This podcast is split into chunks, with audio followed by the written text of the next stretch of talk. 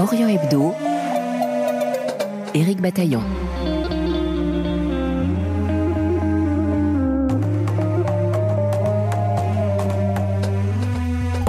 Comment expliquer l'ascension fulgurante des frères musulmans en Tunisie et en Égypte à partir de 2011, puis leur chute surprenante peu de temps après leur accession au pouvoir? Sarah Ben Nefissa et Pierre Vermeuren en donnent quelques explications dans un livre qu'ils ont coordonné, Les frères musulmans à l'épreuve du pouvoir, publié chez Odile Jacob. Après euh, Sarah Ben Nefissa, que nous avons entendu hier, Pierre Vermeuren revient sur certaines idées fortes des frères musulmans qui ont pu expliquer cette chute, comme leur position ambiguë vis-à-vis de l'État-nation et leur conception de ce que peut être un vrai musulman dans l'espace public. Un entretien à retrouver en podcast sur notre site rfi.fr. Vous pouvez aussi vous abonner à l'émission sur notre application Pure Radio, rubrique Société, c'est gratuit.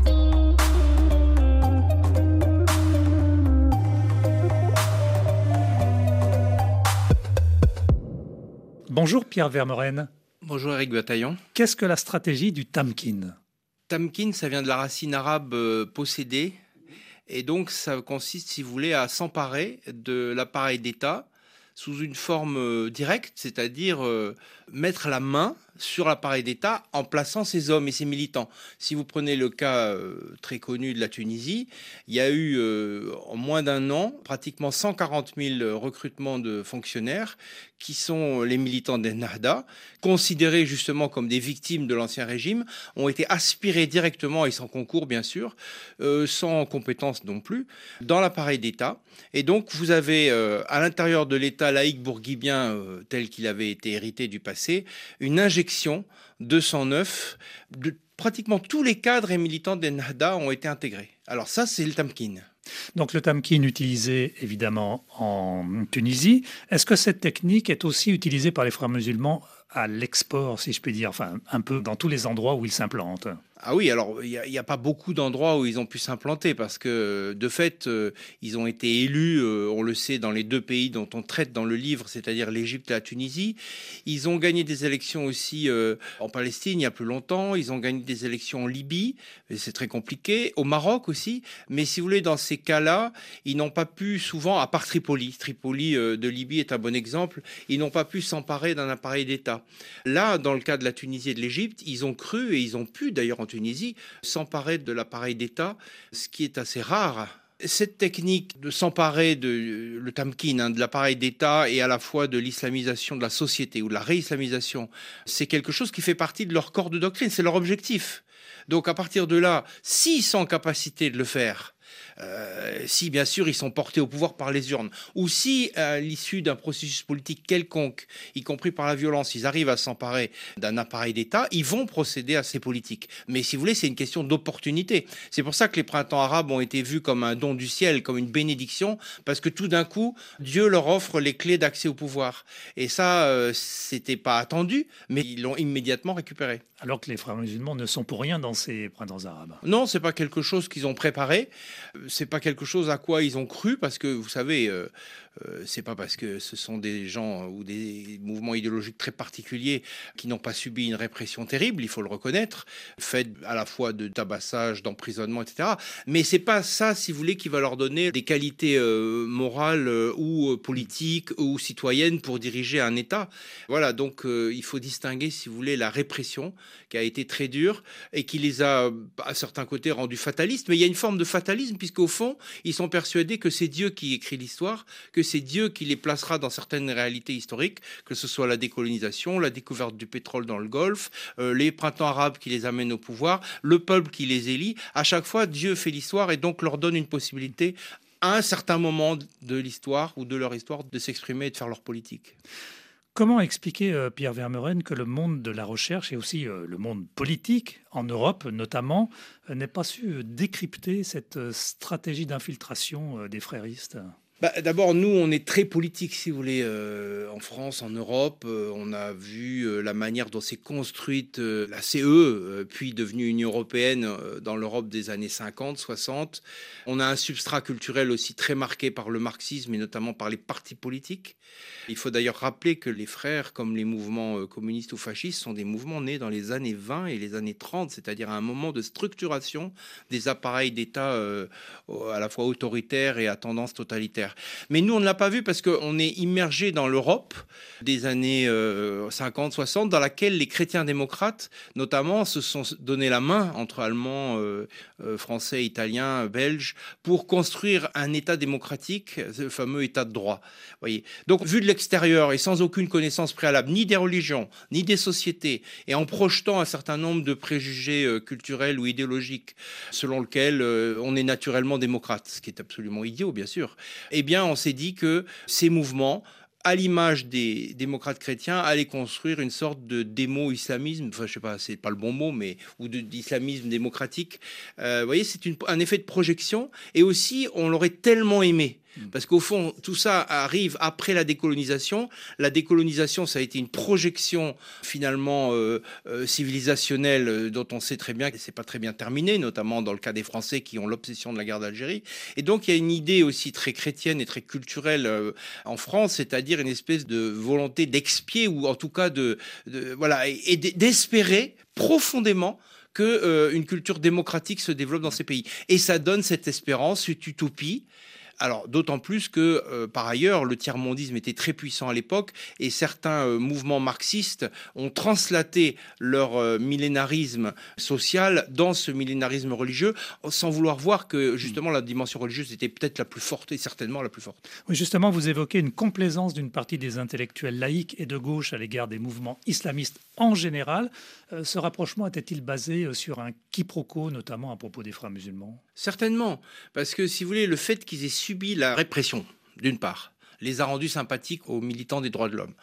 Le fait qu'ils soient l'expression des pauvres, en tout cas ils se présentaient comme tels, ça les a rendus sympathiques aux yeux notamment des marxistes qui se sont dit, finalement, dans le monde musulman, la révolution s'exprimera par le peuple dominant qui est musulman, etc.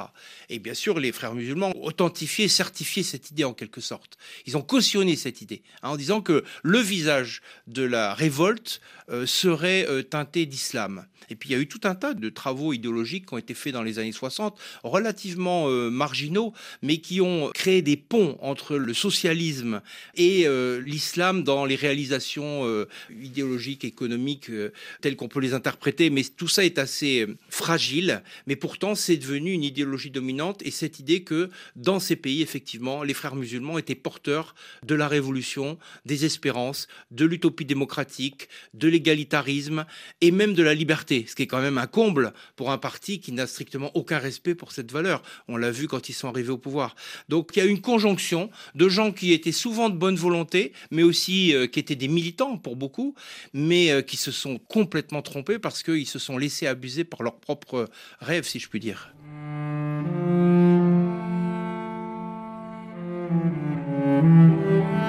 Orient Hebdo sur RFI.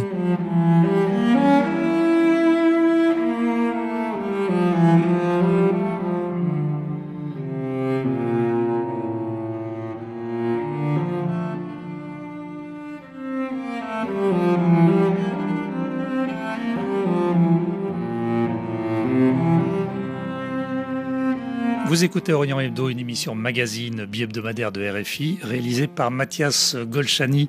Avec nous en studio, Pierre Vermeuren pour le livre qu'il a co-dirigé avec Sarah Ben Nefissa, Les frères musulmans à l'épreuve du pouvoir. C'est publié aux éditions Odile Jacob. Pierre Vermeuren, en Tunisie, comme en Égypte, en votant Enarda ou frères musulmans, euh, les électeurs ont-ils voté en faveur des islamistes pour euh, fonder un califat ou un État islamique?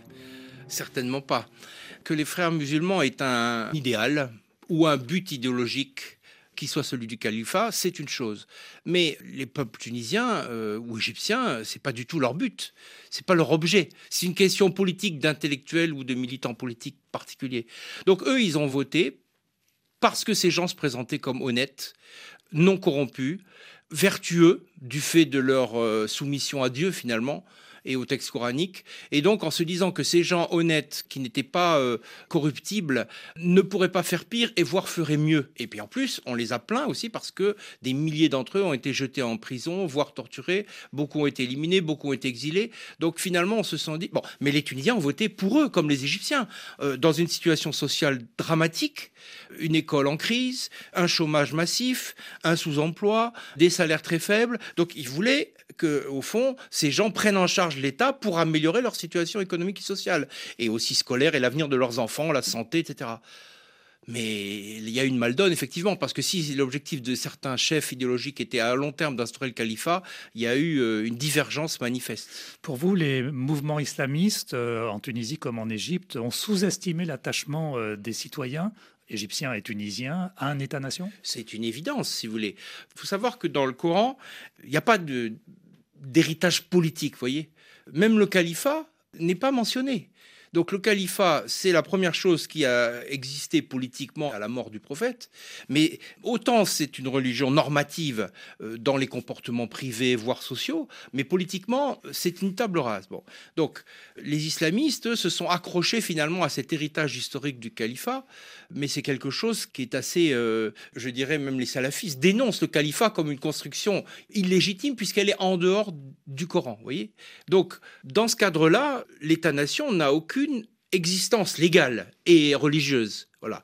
Et au contraire, il est considéré comme un héritage chrétien, colonial, extérieur, comme une projection totalement euh, en dehors des clous du point de vue de la culture islamique, illégitime, et donc il faut détruire cet État-nation, parce que, si vous voulez, c'est pas dans la tradition islamique, et si on veut un jour rassembler tous les musulmans dans un califat international, comme l'était d'une certaine manière l'Empire ottoman. Hein, L'empereur ottoman, le sultan, était calife aussi. C'est la mémoire aussi des grands euh, empires arabes du Moyen Âge, qui étaient des califats. Si on veut reconstruire cet art, il faut détruire les États. Les États sont un obstacle ils créent des mauvais sentiments, ils divisent la Ummah, ils créent euh, la division, la fitna entre les musulmans. Mais le problème, c'est que les musulmans réels du XXIe siècle, ils sont très attachés à leur État. C'est pas seulement pour le football et pour le drapeau. C'est aussi parce que l'État pourvoit, crée des emplois, euh, donne des droits, assure la justice, l'école, etc. Donc ils sont très attachés à cela. Et donc les frères musulmans ne pouvaient pas annoncer la couleur. Ils n'allaient pas dire on va détruire l'État. Mais ils ont fait, quand ils ont été au pouvoir, on les a vus, ils ont progressivement démantelé dans tous les domaines, fragilisé par le Tamkin notamment, mais pas seulement, ils ont fragilisé les institutions étatiques et vraiment, euh, je, un seul exemple, l'école. Euh, l'école de Bourguiba, c'est vraiment l'héritage dont Bourguiba était le plus fier, et les Tunisiens aussi. Et cette école, ils ont réussi à sortir en dix ans près d'un million d'enfants de l'école tunisienne, les renvoyer euh, dans les champs ou dans les ateliers. C'est proprement inouï, et les Tunisiens voulaient tout sauf ça. Les fréristes veulent-ils réformer l'État ou le mettre sous contrôle?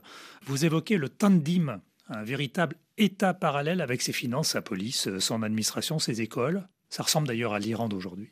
Oui, mais ça, si vous voulez, ça vient de leur culture euh, d'origine. Je vous ai dit, ils ont été créés comme un parti révolutionnaire dans les années 20, un peu sur le modèle des modèles léninistes, où vous aviez d'un côté une structure légale et une structure révolutionnaire. Et donc, c'est comme ça que le PPA a fonctionné en Algérie, c'est comme ça que presque tous les partis révolutionnaires ont fonctionné. Une vitrine légale, qui euh, participe aux élections, qui rentre au gouvernement, et puis derrière un appareil secret, voilà, appareil secret, qui est un gouvernement parallèle, mais qui est le vrai gouvernement? C'est-à-dire qu'on s'est rendu compte, si vous voulez, en Égypte, par exemple, mais c'est le cas aussi en Tunisie, que, enfin, en Tunisie, il y a eu une fusion entre les deux d'une certaine manière, puisque Ranouchi s'est senti suffisamment puissant pour à la fois diriger le Tanzim et l'État, mais euh, avec un objectif certainement de fragiliser cet État. Enfin, il n'a pas dirigé l'État, mais il a dirigé le Parlement, qui était quand même l'institution maîtresse. En Égypte, on s'est rendu compte que Morsi, c'était un pion, en fait, dans l'appareil euh, des islamistes. C'était un pion parce que la vraie gouvernance, c'était celle qui était assurée par la direction de l'organisation des frères, le fameux Tanzim. Voyez? Et donc là, on a euh, quelque chose qui était invisible, qui évidemment euh, les événements ont rendu visible, et c'est pour ça qu'à la fin, euh, lorsque cet État islamiste a été démantelé en Égypte, ils ont mis tout le monde, le Tanzim comme les gouvernants officiels en prison. Mais voyez, donc c'est ça. Donc l'objectif, en l'occurrence, c'est pas de réformer l'État c'est de le fragiliser, de l'affaiblir, de le discréditer et au fond de le faire disparaître dans la perspective d'un califat. Mais on garde à côté quand même une structure révolutionnaire, le fameux Tanzim, qui lui, c'est un des membres de cette internationale des frères. Alors tout ça peut paraître un peu nébuleux, un peu complotiste, mais pourtant, c'est la réalité. Alors évidemment, dans le cas de l'Égypte, c'est particulier parce que le Tanzim mondial des frères musulmans, jusqu'à ces dernières années, il était basé au Caire. Et c'est là que ça se passait. Hein. Mais euh, il faut bien comprendre que c'est un appareil parallèle. Pierre Vermeuren, a-t-on une idée de ce que sont devenus les militants des frères musulmans en Égypte après 2013 Oui, bien sûr. Euh, alors d'abord, beaucoup sont morts lors de la contre-révolution, si, appelons-la comme ça, si on veut. Mais en fait, c'est une révolution bis hein, qui s'est déroulée en juillet 2013. Euh, Ensuite, beaucoup ont été emprisonnés. Euh, le président Morsi lui-même est mort en prison. Et puis 200 000 personnes, notamment la plupart des cadres, etc., ont été littéralement exfiltrées en Turquie en Turquie, avec leurs biens. Et ils ont été accueillis d'ailleurs parce qu'ils sont arrivés avec beaucoup d'argent. Ils sont arrivés avec beaucoup d'argent, ils ne sont pas une charge, contrairement aux réfugiés syriens, qui étaient d'abord des millions et qui ont encombré le pays euh, du point de vue d'Erdogan, hein, pas du mien, qui considère que c'est une charge très difficile. D'ailleurs, il a essayé d'en envoyer quelques millions en Europe pour s'en débarrasser. Mais les 200 000 chefs euh, et leurs familles, bien sûr, de l'islam politique euh, des frères musulmans en Égypte, s'est retrouvé donc en Turquie y investit beaucoup. Ils sont dans un faubourg d'Istanbul. Euh, d'ailleurs, c'est un faubourg presque euh, complètement arabisé, frères musulmans. Ça pose des problèmes au gouvernement actuellement ottoman et il essaye de s'en débarrasser. Il a commencé à en renvoyer certains. Et puis, la masse des anonymes est restée sur place en Égypte. La masse des militants de base, évidemment, ils n'ont pas bougé. Euh, ils ont certainement perdu beaucoup de choses, leurs illusions, leurs rêves. Je ne dirais pas leur foi, bien sûr, mais en tout cas, ils ont perdu beaucoup. Et leurs chefs. Mais les chefs, eux, n'ont pas disparu. Et à part ceux qui sont morts en prison, ils sont partis avec armes et bagages ailleurs. Il y a aussi les, certains chefs idéologues qui sont toujours au Qatar. Page 224, dans votre conclusion et concernant la Tunisie, vous vous demandez si Kais Sayed, l'actuel président, serait un chiite caché. Pourquoi? Si vous voulez, c'est l'empire de la rumeur, la Tunisie. D'accord? C'est l'empire de la rumeur. Et le président Sayed est extrêmement mystérieux il est très mystérieux. Il parle de temps en temps, il a des envolées euh, coraniques euh, ou des envolées dans une langue arabe euh, qui d'ailleurs lui vaut beaucoup de sa popularité. Un chiite, ça veut dire, si vous voulez, d'abord c'est l'ennemi des frères musulmans. C'est une manière de le désigner comme un ennemi potentiel de ce groupe, donc très différent. Alors même que les frères musulmans avaient appelé plus ou moins à son, enfin ils avaient appelé en 2019 à, voter pour lui. Il était un allié objectif caché. Donc peut-être que c'est une rumeur qui a couru justement pour essayer de le séparer totalement D'ailleurs, il s'est retourné violemment contre frère musulman puisqu'il a mis Ranouché en prison. Et d'ailleurs, il n'est pas le seul en prison. Donc, ça fait partie des rumeurs. Mais euh, si vous voulez, il ne faut pas s'intéresser à cette question, je pense, d'un point de vue théologique. Cela dit, le chiisme, c'est toujours un objet de mystère au Maghreb parce qu'il n'y a pas vraiment de chiites. Mais cette révolution islamique, elle fascine parce qu'elle est toujours là 40 euh, ans après, et c'est finalement le seul appareil d'État euh, religieux islamique qui a réussi à non seulement s'emparer de l'État, mais à rester au pouvoir.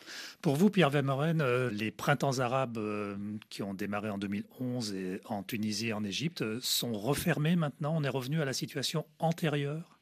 On ne revient jamais à la situation antérieure en histoire, vous savez, parce qu'il s'est passé quelque chose d'incroyable, c'est-à-dire qu'on a vu les aspirations réelles des peuples. On a vu qu'ils aspiraient premièrement à la liberté, de parole. Et je peux vous assurer, moi qui ai vécu un an en Tunisie il y a quelques années, j'ai découvert la pétence et la joie de pouvoir débattre de tout, y compris de ce qui est très important.